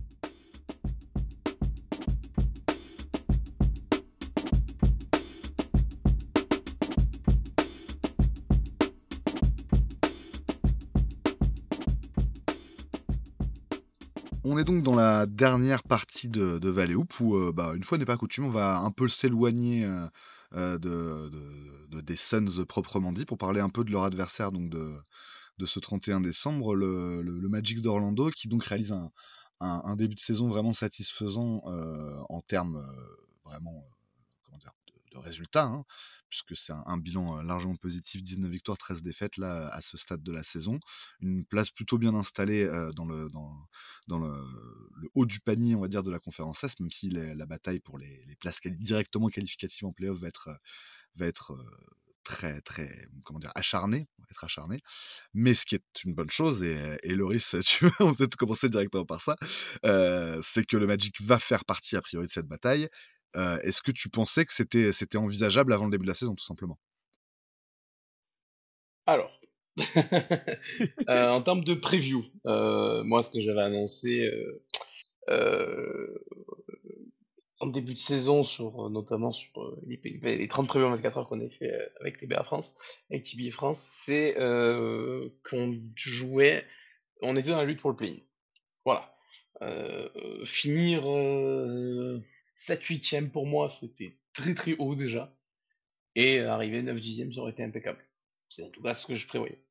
Et puis, au final, Fultz se pète. Wendell Carter Jr. se pète. Donc, euh, Jet Howard euh, et Anthony Black, c'est les, deux rookies qu'on a récupérés euh, à, la draft. Donc, Jet Howard, euh, c'est une balle de ping-pong qui fait les allers-retours entre la G-League et, et le roster principal. Donc, c'est un peu compliqué pour lui. Anthony Black, qui du coup, 19 ans, était lâché complètement au feu en, en meneur titulaire, du coup. Euh, et du coup, bah, Goga Bitadze propulsé starter. Donc il n'y avait aucun signe entre guillemets positif, excepté le retour de Jonathan Isaac, qui évidemment ne joue pas tous les matchs, qui évidemment euh, est limité en minutes selon certaines match-ups, etc. Mais du coup, bon, nous, moi perso, je l'adore, hein, donc je suis très content de son retour. Mais le fait est n'y avait rien qui, allait dans notre sens en début de saison. Et puis un match, deux matchs, trois matchs, on en gagne neuf consécutifs. Donc on égale la, série de victoires, le record de série de victoires de l'histoire du Orlando Magic. Ce qui fait qu'on s'est retrouvé un temps deuxième de la conférence Est. Et euh, top 3, voire top 2 meilleure défense. Là, évidemment, c'est un peu. Il fallait à un moment donné. Enfin, il y a eu un, un apéro dur euh, de trash talk. Donc, du coup, évidemment, on s'est mangé la curse. Donc, on est descendu rapidement. Donc là, on est cinquième, ce qui est déjà euh, haut, très très haut, avec 19 wins. Euh, Il y a encore un match qu'on a lâché euh, par-ci par-là, donc on aurait pu être à 20-21 wins, mais bon, on va pas refaire les, les matchs comme on dit. Mais être euh, là où on est pour l'instant, euh, c'est-à-dire dans le top 6, donc c'est-à-dire dans les premiers spots qualificatifs playoff, sans passer par la case play-in, si on finit comme ça à la fin de saison, c'est une réussite, mais euh, plus que plus que plus que magnifique, quoi. Même si on prend un sweep derrière, hein, parce que c'est c'est faire ce qu'on a fait avec toutes ces blessures, les, les manques qu'on a eus. euh, Anthony Black il est extrêmement vert encore, même s'il a d'énormes qualités défensives. Mais pour l'instant, euh, offensivement, il n'existe pas beaucoup. Il n'existe que par ses qualités athlétiques, mais c'est pas non plus euh, un super bon, un super bon handler. Il n'a pas de shoot, malheureusement. Moi, de toute façon, je dis que c'est Alfred Payton, hein, de toute façon, pour l'instant, et c'est pas forcément euh, bon pour lui. Après, je suis extrêmement dur, donc à voir ce que ça va donner. Mais voilà, il y a eu des trucs qui ont fait que ben, Franz Wagner a très mal débuté la saison. euh, très certainement le contre-coup de l'énorme Coupe du Monde qu'il a, fourni. Il fait le temps qu'il revienne. Donc, Banquero euh, euh, fourni comme pas permis. Vraiment, sur un nuage, il a déjà progressé son point faible, c'était le, tir à trois points. Il a progressé, on l'a vu cette nuit. Là, il vous a encore fait quelques tirs avec des step back, etc. à trois points qu'il ne faisait pas tout simplement l'année dernière. Du moins, qu'il n'y a pas que cette réussite. Donc, euh, beaucoup de positifs, une identité claire qui est la défense, même si sur, depuis deux bonnes semaines, dix jours, on a vraiment laissé. on est moins impactant défensivement que ce qu'on a été en début de saison. Mmh mais après, bon, pour le reste, et offensivement, ben, voilà, on gagne parce qu'on a des mecs qui sont. Il y a une vraie âme dans l'équipe pour le coup. Le groupe vit extrêmement bien dans le vestiaire. après, moi, je suis, je suis quasiment tous les jours sur les réseaux, je regarde les insides, etc. Donc, le groupe vit extrêmement bien. mais voilà, nous, dans la commune, on revient toujours au même. C'est que ben, la principale faiblesse, c'est le tir à trois points. Mmh et quand tu joues dans la NBA de 2024, du coup, bah, il te faut du tir à trois points. Et nous, c'est là où ce qui nous fait le plus défaut. On n'a pas de sniper euh, à proprement parler. Gary Harris, euh, c'est un bon shooter, mais il est quand même. Enfin, ton meilleur shooter, c'est Gary Harris. Oui, ça veut tout dire. Voilà. ça veut tout dire, exactement. tu vois, même moi, en disant la phrase, j'ai fait Ouais, en fait, c'est de la merde. Bref, du coup, c'est pas un mauvais joueur. Ah, merde, mais, ça, euh, voilà, c'est un, shooter honnête, mais c'est pas du tout une gâchette. c'est pas Budil. On a Durant et, Durant et Allen qui sont à, donc Kevin Durant et Grayson Allen qui sont à plus de 45% là, à 3 points. Effectivement, eux, on peut les considérer comme des comme shooters d'élite. Ah oui, non, mais clairement. même, beaucoup, plus, beaucoup, plus que ça, mais voilà quoi, dans le sens où il y a vraiment. Oui, mais même Malik Monk, Budil. Ouais euh, Duncan Robinson, voilà, eux, c'est des mecs élites dans, dans le domaine. Mm. Euh, récupérer, alors peut-être pas Duncan Robinson, parce qu'on a besoin d'un profil un peu plus étoffé pour correspondre à ce qu'on met en place dans le jeu. Euh, et je, nous, on rêve de bouger. Alors, on a des targets évidemment dans la commune. On va voir ce que ça va donner. Mais je pense que déjà, il va falloir attendre le retour de Markel Fultz qui pourrait être, euh, être rapidement. Euh, il était à l'échauffement hier, on a pensé qu'il allait jouer contre vous, finalement non. Donc euh, un petit peu déçu, même si de ce que j'ai vu euh, dans les, son échauffement en termes de tir m'a laissé encore une fois de plus dubitatif. Sa mécanique de shoot est complètement broken, mais ça c'est même pas que de sa faute à lui, c'est ça le pire dans l'histoire. Mmh. Donc euh, voilà, je pense qu'on va se laisser encore un peu, un peu de temps, mais mine de rien, la deadline c'est demain. donc je pense qu'il y aura, enfin je pense, j'espère qu'il y aura du mouvement. Mais même si le, le front office décide de continuer dans la direction dans laquelle on est, et qu'on arrive, même si on descend, ce sera une déception parce qu'on on était tellement haut en début de saison, ce sera forcément une déception si on termine 9ème. Mais de se dire, on est à l'année 3 du rebuild, ouais, on est à mmh l'année 3 du rebuild, jouer du play-in, franchement, c'est tout bénef. Ne, ne, pas, ne pas être dans la course au play-in Play-in, c'est l'objectif pour moi.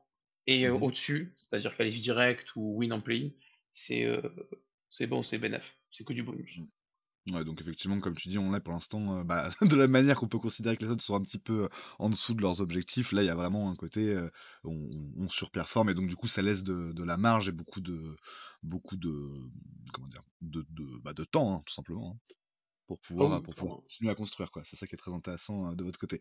Greg, je vois que tu, que tu veux prendre la parole. Bah, justement, j'allais te demander ce que tu penses de cette équipe du Magic cette saison qui réalise donc ce, très bon début de saison. Eh ben moi j'en pense beaucoup de bien parce que c'est une équipe qui, qui faisait partie des Darlings de la Redac, qui est un double article qu'on avait écrit collectivement sur le site Le Roster. Euh, et effectivement, le nom du Orlando Magic était revenu à plusieurs reprises. Alors, c'était pas ma darling personnellement, puisque c'est les Indiana Pacers, mais ça m'avait euh, titillé euh, la curiosité et j'avais envie de regarder un peu. Donc, j'ai regardé quelques matchs des, du Magic cette saison, autant que j'ai pu, pas beaucoup, évidemment pas suffisamment pour me faire une idée définitive en tout cas. Donc j'ai plus de questions pour notre invité qu'autre chose, que de conclusions à, à coucher. Mais mais moi, il y a un truc qui me frappe, c'est que effectivement, Paolo Banquero est un joueur formidable avec un arsenal offensif et des attributs athlétiques qui sont hors du commun et qui en font quelqu'un de très intéressant dans le futur pour n'importe quelle franchise.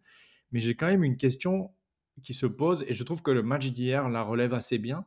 C'est dans sa capacité à s'intégrer dans le groupe et notamment autour de l'autre créateur principal, principal que moi personnellement j'adore, qui est Franz Wagner. Euh, et j'ai deux, enfin j'ai quelques statistiques pour toi, euh, Loris, et je, je, te laisse y répondre juste ensuite. Je te donne juste euh, des, des, des, statistiques on-off. Donc il y a à peu près 2400 minutes qui ont été jouées par Paolo Banquero et Franz Wagner ensemble pour un Nate rating de négatif à 0,48. Donc euh, attaque à 112,72 et défense à 113,21. Quand Paolo Banquero n'est pas là, mais que Franz Wagner est sur le terrain, ça représente 1300 minutes en volume, donc c'est quand même un, volume, euh, un échantillon relativement satisfaisant. Le net rating est de 4... je, te, coupe, je te coupe, c'est que pour cette saison? Euh, Oui, tout à fait. Ok. Euh, non, c'est saison dernière aussi. Saison dernière aussi. 2022-2023 ah, aussi. ça me permet de recentrer le, truc. Ok, super. Parce que justement, si tu as des commentaires dessus, c'est impeccable. Donc, on a, on a, Ouais, on a 1300 minutes avec un night rating positif de 4,18, donc quand Paolo Banquero n'est pas là et que Franz Wagner est là. Quand c'est l'inverse, Franz Wagner est sur le banc et Banquero sur le parquet, 1125 minutes, donc échantillon correct aussi. On a un impact négatif cette fois-ci à moins 9,68. Et enfin, quand aucun des deux n'est sur le terrain, on a un night rating de 1,28. Alors effectivement, la saison précédente, Banquero devait chercher ses marques dans la ligue. Quand bien même il été Rookie of the Year, il y a quand même euh, y a quand même une adaptation à faire dans le jeu, surtout dans une nouvelle équipe, etc. Machin. Franz Wagner a un jeu qui a aussi évolué avec une emprise, je trouve, sur le terrain qui a largement progressé depuis euh, la Coupe du Monde cet été. Moi, ce que j'aimerais, c'est ton analyse sur la, disons, la, complémentarité de ce duo. Est-ce, est que tu sens que vous avez quelque chose à jouer dessus ou pas? Et si oui, comment tu verrais les prochains moves du Magic pour compléter ce duo, le casser et dans quelle direction? Pour moi, alors du coup, c'est pour ça que je te posais la question euh, sur, sur euh, est-ce que les stats que tu me sors, c'est que sur cette saison sur la saison précédente? La saison précédente, il faut rappeler que c'est très très compliqué, qu'on a encore plus de blessures, etc. Donc euh, tu as que tu as un Franz Wagner qui est qui est sophomore l'an dernier, qui a fait une excellente saison rookie, qu'on n'attendait pas évidemment à ce niveau. Donc forcément, les défenses avaient déjà certaines choses. Donc du coup, c'est Banquero qui a pris le relais de vous savez pas qui je suis, donc forcément, voilà, profiter. Et là, tu dans la première saison tout le monde sait qui sont les deux gars, tu vois. Donc forcément, bah, tu des défenses qui s'adaptent. Tu as des. Euh, J'imagine que les analystes vidéo savent un peu aussi de quoi ils parlent, donc à un moment donné, ils vont dire bon, les gars, euh, les deux, ils sont dangereux, ce qui est, ce qui est la réalité. Euh, maintenant, moi, ma vision, moi, j'ai toujours dit Franz Wagner, peut-être, pour rester dans une timeline Orlando Magic, le successeur de ce qu'a été Edo Turkoglu dans le run, par exemple, 2009 d'Orlando Magic. C'est-à-dire un facilitateur qui peut scorer, qui peut porter la balle, etc. Euh, alors cette année ça se vérifie pas malheureusement dans les chiffres parce que l'adresse de Franz Wagner n'est pas pas oufissime euh, à 3 points mais de base Franz Wagner c'est un meilleur shooter à l'extérieur alors que Banquero peut sanctionne plus facilement euh, à mi-distance donc les deux déjà se complètent assez bien tu as deux qui sont très bons ball handling même si Banquero a fait d'énormes progrès, donc euh, c'est un meilleur passeur que, que, euh, que Franz Wagner, mais les deux peuvent créer en fait, et pour eux-mêmes et pour les autres. Mine de rien, ça marche pas trop sur les pieds. T'en as pas un qui veut tirer la, couverture plus que l'autre. Quand les deux en général mettent plus de 20 points, euh, la plupart du temps tu gagnes le match, donc sauf hier du coup, parce que les deux étaient quasiment à 30 presque. Donc moi, les deux peuvent être les fers de lance de ce que doit être le futur Orlando Magic avec euh, une option 1 qui est Banquero, parce que Banquero peut faire plus de trucs déjà défensivement, euh, et puis Banquero a une faculté de prendre feu qui est assez euh, flippante quand, quand, ça, quand ça vient. Alors que Franz Wagner, même dans un mauvais soir où les tirs rentrent pas, ce qui peut arriver, ouais, il va faire le petit rebond qui va bien, le petit passage en force qui va bien, la petite passe, euh, la petite bounce passe pour son frère ou quoi qui va bien, qui maîtrise bien. Donc en vrai, les deux, je trouve qu'ils se complètent vachement bien. Et l'avantage, c'est que quand il y en a un qui n'est pas dedans et que l'autre est complètement dedans dans un match, les deux se comprennent. Et du coup, il y en a un qui va pas se dire, euh, si par exemple ben, Franz Wagner tampanne sur le tir sur un match et que l'autre était déjà, il est déjà à 18 points euh, en un carton, ce qui est déjà arrivé cette saison, je crois.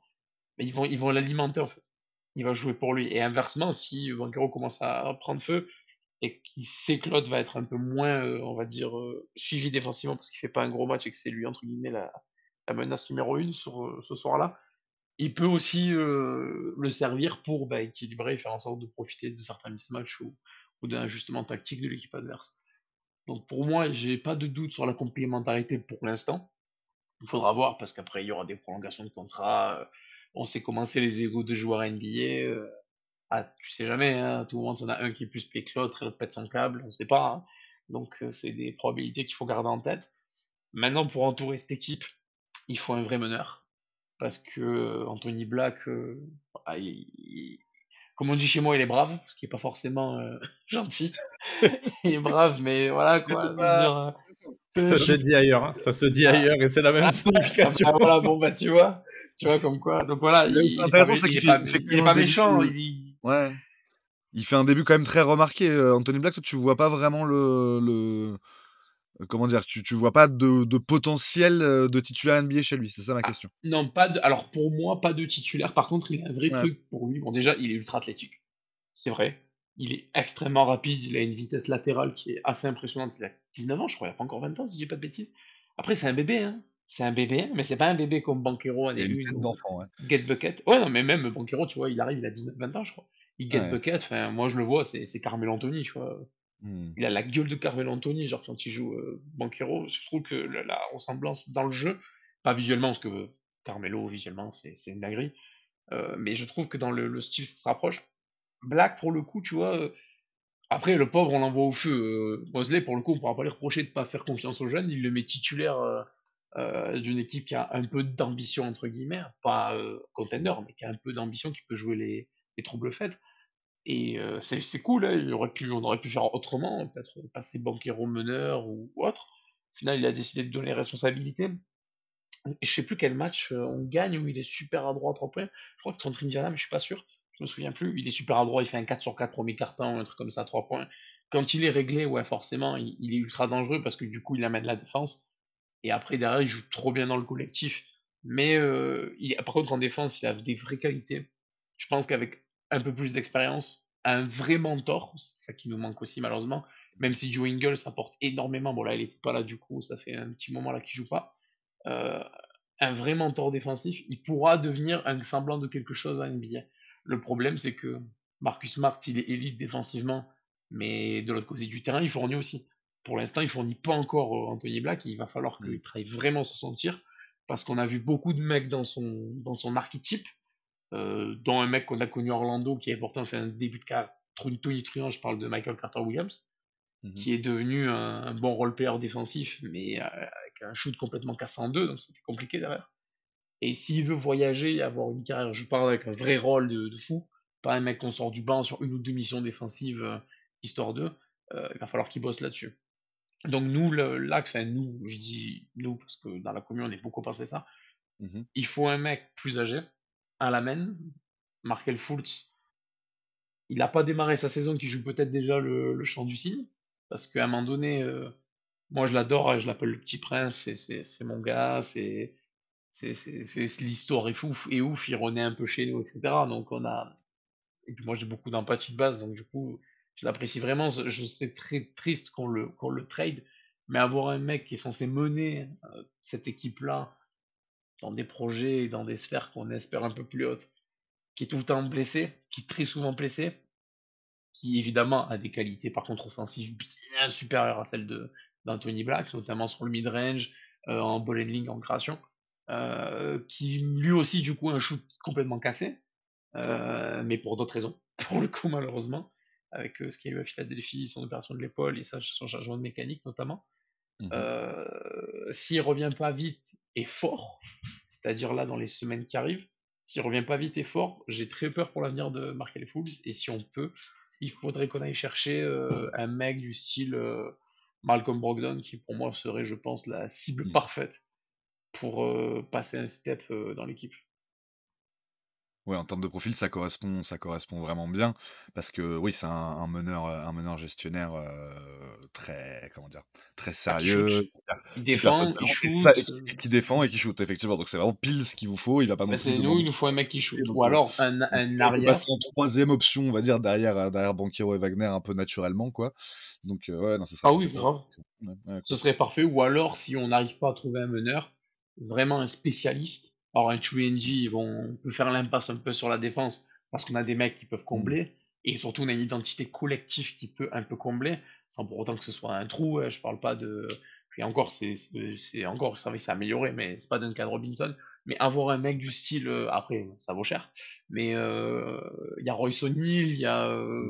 Euh, Tous les joueurs de Buddy- Brooklyn, en fait, d'IFS. Non, il y a Buddy, il y a Bu- il y a Buddy Hield, Malik Monk, des mecs comme ça, ce serait, ce serait énorme d'avoir des- un Oui, mec tu veux dire ça plus sur un profil de shooter, enfin de. de, de Un shooter. de- de Mais en pyromane, fait, quoi, le ouais. truc, c'est que, entre guillemets. Ouais, ouais, non, mais. Alors, pyromane, oui, parce qu'ils peuvent prendre feu, mais des mecs qui. Voilà, qui... Bah, des Monk shooters, et. euh, Monk et des spécialistes. c'est un peu ce profil-là. Ouais, c'est ça. Ah oui, non, mais c'est des, c'est des vrais spécialistes aussi au tir. Mm. Et le truc, c'est que, en vrai, euh, quand je refais mon tour d'effectif, bon, Ingle, c'est un bon shooter. C'est pas non plus. Oh, quoique là, il est, il, est, il s'est bien rattrapé des puissances, c'était très cata, il est tourné à 40%, donc c'est un peu le seul spécialiste qu'on a. Caleb Houston, c'est encore, euh, encore jeune, il a pas encore beaucoup de minutes, c'est dur de lui donner des responsabilités. Donc, intrinsèquement, le seul mec qui est un peu spécialiste, c'est un rookie que tu as drafté, euh, je sais même plus combien, je crois, on l'a pris 9 je crois, qui s'appelle Jet Howard, qui est le fils de Juwan Howard, qui joue Orlando Magic, qui euh, était un shooter de fou furieux euh, à la fac. Il était où à Marquette, Michigan, je sais plus. Et qui, du coup, tu le prends, le minot, et il fait des, des allers-retours entre la G League et le, et le roster principal. Donc, c'est extrêmement dur à jouer pour lui. C'est compliqué. Par contre, quand il joue à G League, il met 35 points. Voilà. Bon, avec Mac McClung, mais c'est pas le même délire. Ouais. Mais, du, mais du coup, il, il met des Faudrait la 6, des G 7, League des 8, 3 1.5 pour qu'il soit, qu'il soit au, au bon niveau, quoi. C'est compliqué. Ouais, non, mais en fait, je pense qu'il est trop fort pour la G League pour l'instant et il ça. manque quelque Mm. chose pour la NBA. Ça, c'est le pire, c'est Mm. entre deux euh, patards euh, nuls à chier, Mm. surtout pour lui. Mais euh, honnêtement, j'ose espérer parce que par exemple, tu m'as Kiki, c'est bon, c'est fini. Merci Mhm. pour euh, ce que tu as fait pendant les deux mois où on a été nul à chier il y a trois ans, où tu nous as régalé à marquer des 18 et des 20 points quand l'effectif était décimé, c'était sympa. Mais pour moi, il n'y a aucun avenir pour lui euh, dans cette équipe. Ouais. C'est mort. Après, bon, le reste, c'est que des chouets. Euh, Caleb Houston, il a que 21 ans. Par contre, lui, le peu de minutes qu'on lui a donné cette année, parce que l'année dernière, c'était très compliqué aussi. Là, cette année, il rentabilise déjà plus. Donc après, forcément, il a que 21 ans, faut lui laisser encore un peu le temps. Mais lui peut avoir vraiment ce, cette étiquette de spécialiste shooter et, qui te sanctionne si tu le laisses trop ouvert. Et, euh, et ça, on va avoir besoin d'un mec comme lui. Donc c'est soit tu fais le choix, par exemple, bah, de trade Gary Harris et pour donner plus de responsabilité à ce gars-là. Mais alors à ce moment-là, il faut récupérer un mec un peu plus étoffé et polyvalent. Donc euh, en fait, il y a voilà, y a beaucoup de problématiques à ce niveau-là. Et euh, euh, voilà, j'espère qu'on va un peu bouger parce qu'on est extrêmement discret, que ce soit l'été ou euh, à la trade deadline. Ah, par contre, on a tout cassé il y a trois ans, mais du coup, c'était un cas exceptionnel. Le front office est très discret, il n'y a rien qui leak, euh, il se passe pas grand-chose. Nous, on a, on a un running up entre nous, c'est euh, on met un mec qui dort à côté d'un téléphone en même dans nos conversations, bon, on dit bah, c'est le GM. Parce qu'il se passe pas grand chose à chaque fois, du coup. On dit, ah, il doit pas, on dit, il doit pas avoir de réseau. On dit, ah, il a pas reçu le fax. Ouais, voilà, on est beaucoup dans le running à ce niveau-là. Parce que l'effectif bouge pas Mhm. beaucoup ou très peu, à part qu'il fallait péter les choses. Par contre, c'était un excellent move euh, avec le recul. Mais euh, voilà, il va falloir que ça bouge un petit peu, je pense. Euh, et je pense malheureusement que ça va être chaud pour, euh, pour marquer le foot, sauf s'il revient genre à la ASAP et qu'il fait 5 matchs consécutifs de malade mental, ce qui est à double tranchant, parce que du coup, si la cote est au max, tu peux aussi t'en servir. Donc euh, voilà, j'ai très peur pour lui. Ok, ok. Euh, Hicham, ça fait un, un- un moment qu'on t'a pas entendu. Est-ce que tu avais quelque chose à dire sur, sur le Magic, euh, une question à poser à, à Loris? Enfin voilà, euh, euh, à, à toi, la, à toi le mic. Ouais, euh, peut-être mon avis sur le Magic, c'est que moi je suis quand même surpris de voir que le Magic euh, soit aujourd'hui en 19 victoires, 13 défaites. Euh, moi aussi. Ouais, ouais. Avec, avec un effectif bon, qui a connu des blessures, qui a ses limitations, comme tu l'as dit, Dioris, surtout au shoot, ça se voit bon, dans les statistiques. Après, il se rattrape avec une bonne défense parmi les meilleurs de la ligue, qui fait qu'ils sont à la position où ils sont actuellement. Mais, mais je trouve, je veux pas être méchant, mais euh, moi, il y, a- il y a du bon et du mauvais. Et ce qui est mauvais, à mon sens, c'est que c'est une équipe euh, pour moi qui ressemble pas à une équipe en 19-13. Il y a beaucoup de, je trouve qu'il y a beaucoup de, maillons faibles ou maillons médiocres. Et il y a, bon, il y a le cas de Jonathan Isaac, malheureusement, qui a eu toutes les blessures qu'il a connues, qui fait qu'il a jamais atteint sa plénitude. Moi, j'étais toujours convaincu que c'était un joueur qui pouvait un jour finir All-Star. Et je l'aimais dans sa cuvée de draft. Et bon, malheureusement, bah, il, lui est arrivé ce qui est arrivé. Il- n'en est pas totalement remis aujourd'hui. Euh, Wendell Carter Jr., bon, bah, cette saison, des blessures, il déçoit. Je pense qu'il peut être plus fort que ce qu'il montre. Jalen Suggs aussi. Donc, il y a du potentiel. Anthony Black, etc. Il y a du potentiel, mais euh, j'ai peur que ce potentiel, pour les Magic, j'ai peur que ce potentiel ne s'exprime pas euh, cette saison, si les joueurs, si tous ces joueurs-là sont gardés, mais que c'est peut-être pour plus tard. Et je pense qu'il manque clairement à cet effectif pour essayer d'avoir euh, les moyens euh, d'ambition playoff. Finir top 6, à mon avis, ça va être euh, presque, j'ai envie de dire, mission impossible parce que je vois des équipes Ah, derrière chaud, comme ouais. Indiana chaud. ouais, que je vois plus fort. Mais là où je pense que les Magic ont vraiment euh, quelque chose qui est enviable, c'est ces deux joueurs que j'adore, dont as parlé, Banquero et Wa- Wagner, qui pour moi sont deux profils qui peuvent clairement, dans la durée, s'inscrire comme des profils All-Star. C'est c'est pas impossible du tout, je pense, pour ces deux joueurs-là, dans les saisons à venir, d'avoir de multiples sélections All-Star. J'y crois et je l'espère pour eux. Par contre, je suis moins euh, optimiste sur euh, Markel Fultz, euh, puis les joueurs que j'ai cités euh, pour différentes raisons. Donc je pense que cette équipe du Magic, elle a besoin d'un, à un moment, elle aura besoin d'un, peut-être cette saison ou, la saison prochaine, mais d'un reshuffle d'effectifs par des trades, je sais pas, de la draft, euh, euh, tout moyen possible.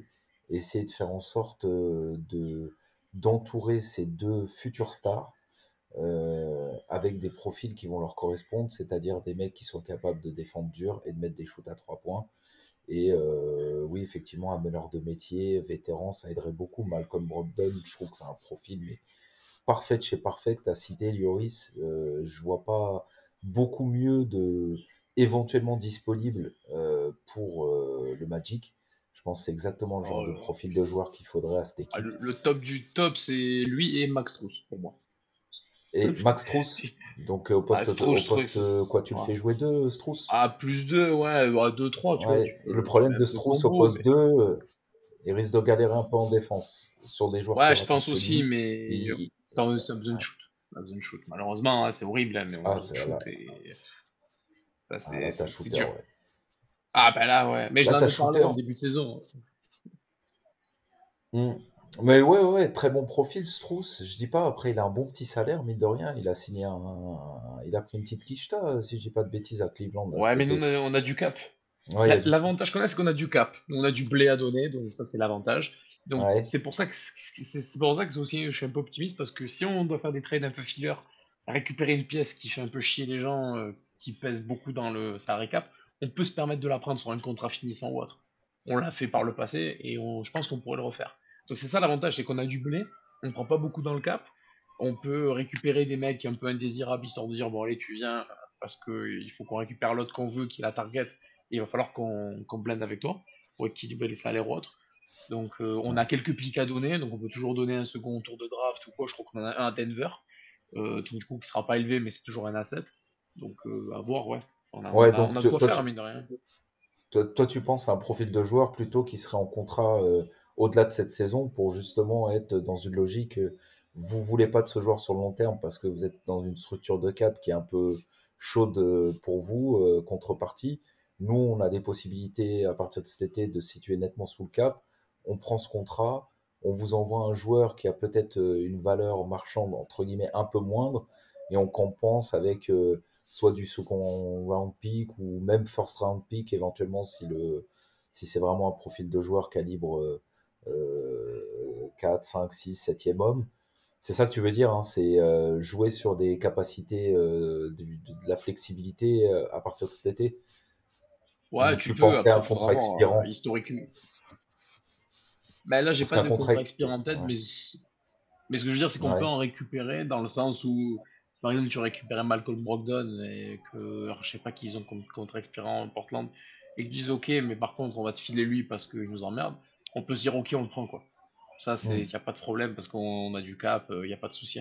Euh, maintenant, euh, faudra voir ce que ça va donner. euh, mais euh, je Moi, serais- je pense qu'à dit, Malcolm je serais pas- Je Brogdon- serais pas étonné qu'on continue. Hein. Je serais pas étonné qu'on continue avec l'effectif qu'on a aussi. À mon avis, un sincèrement. Malcolm Brogdon, euh, Portland, c'est, ça me paraît assez évident que ce qu'il réclamerait en contrepartie, ça serait soit un bon jeune, je vois pas qui vous pourriez offrir, qui seraient dans des, une structure salariale similaire, euh, en un contre un ou éventuellement un contre deux, qui pourraient euh, convenir à leur, enfin satisfaire un besoin chez eux, c'est-à-dire en gros un wing player ou euh, ou voilà éventuellement ouais surtout un wing en fait parce qu'il joue avec Shaden Sharp, euh, bon qui qui est pas forcément un 3 de métier. Moi je pense que ce qu'ils réclameraient en priorité ce serait un first round pick.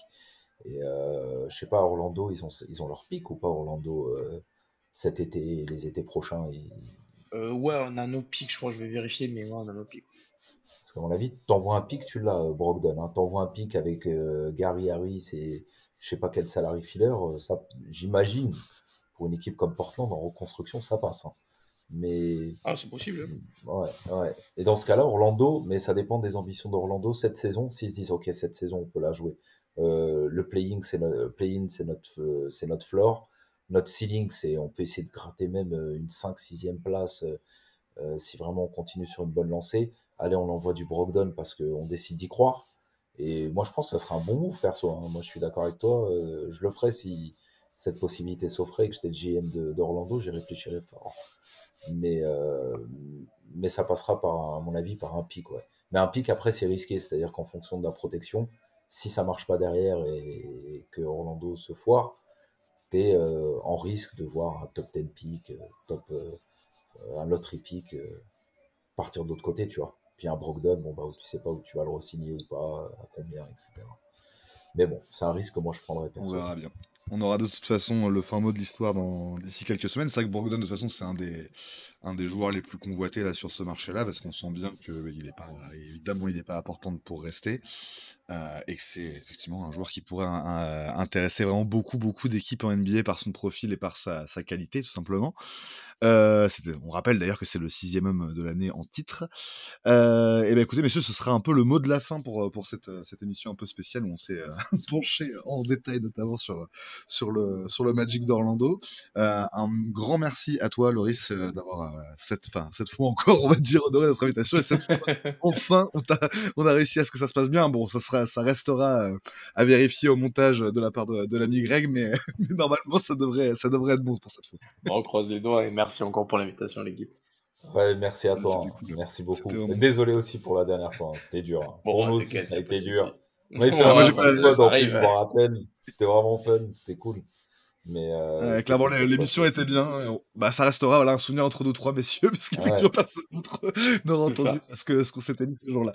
Euh, très bien, très bien. On, en profite aussi pour prévenir, enfin, un peu de teasing sur, euh, sur les, les- prochains jours, prochaines semaines euh, chez Valley. On a normalement l'épisode 3 euh, de Mémoire de Cactus qui devrait, qui devrait sortir d'ici euh, quelques jours ou quelques semaines. On verra. hein. Ça, pareil, ça va être en, fonction de, de, ce qu'on peut. Euh, et euh, voilà, on, laisse le sujet pour l'instant euh, de, ce, de cet épisode 3 euh, mystère et, euh, et vous le découvrirez évidemment euh, à sa sortie. Euh, un immense merci euh, à vous messieurs d'avoir euh, d'avoir euh, enregistré ce podcast avec moi. Un grand merci à nos auditeurs de, de nous suivre semaine après semaine. hein, euh, et, euh, et donc à très bientôt hein, pour un nouveau numéro de Valley Hoop. À bientôt Greg, à bientôt Hicham, à bientôt euh, Loris pour une prochaine émission. Cette fois on sait que ça marche donc on peut. on peut faire- À bientôt, les gars. Ciao. Yes, à, À bientôt, bientôt. Allez, bonne année. Allez, bye bye tout le monde. Ciao. Allez, bye. Back with the remix. These boys are my sons like Phoenix. My city. See the shots that I took, wet like I'm booked. Raising up, deep three on the way. Oh, Durant goes, boom! That is just, oh. Sun came out, I went about to drop top.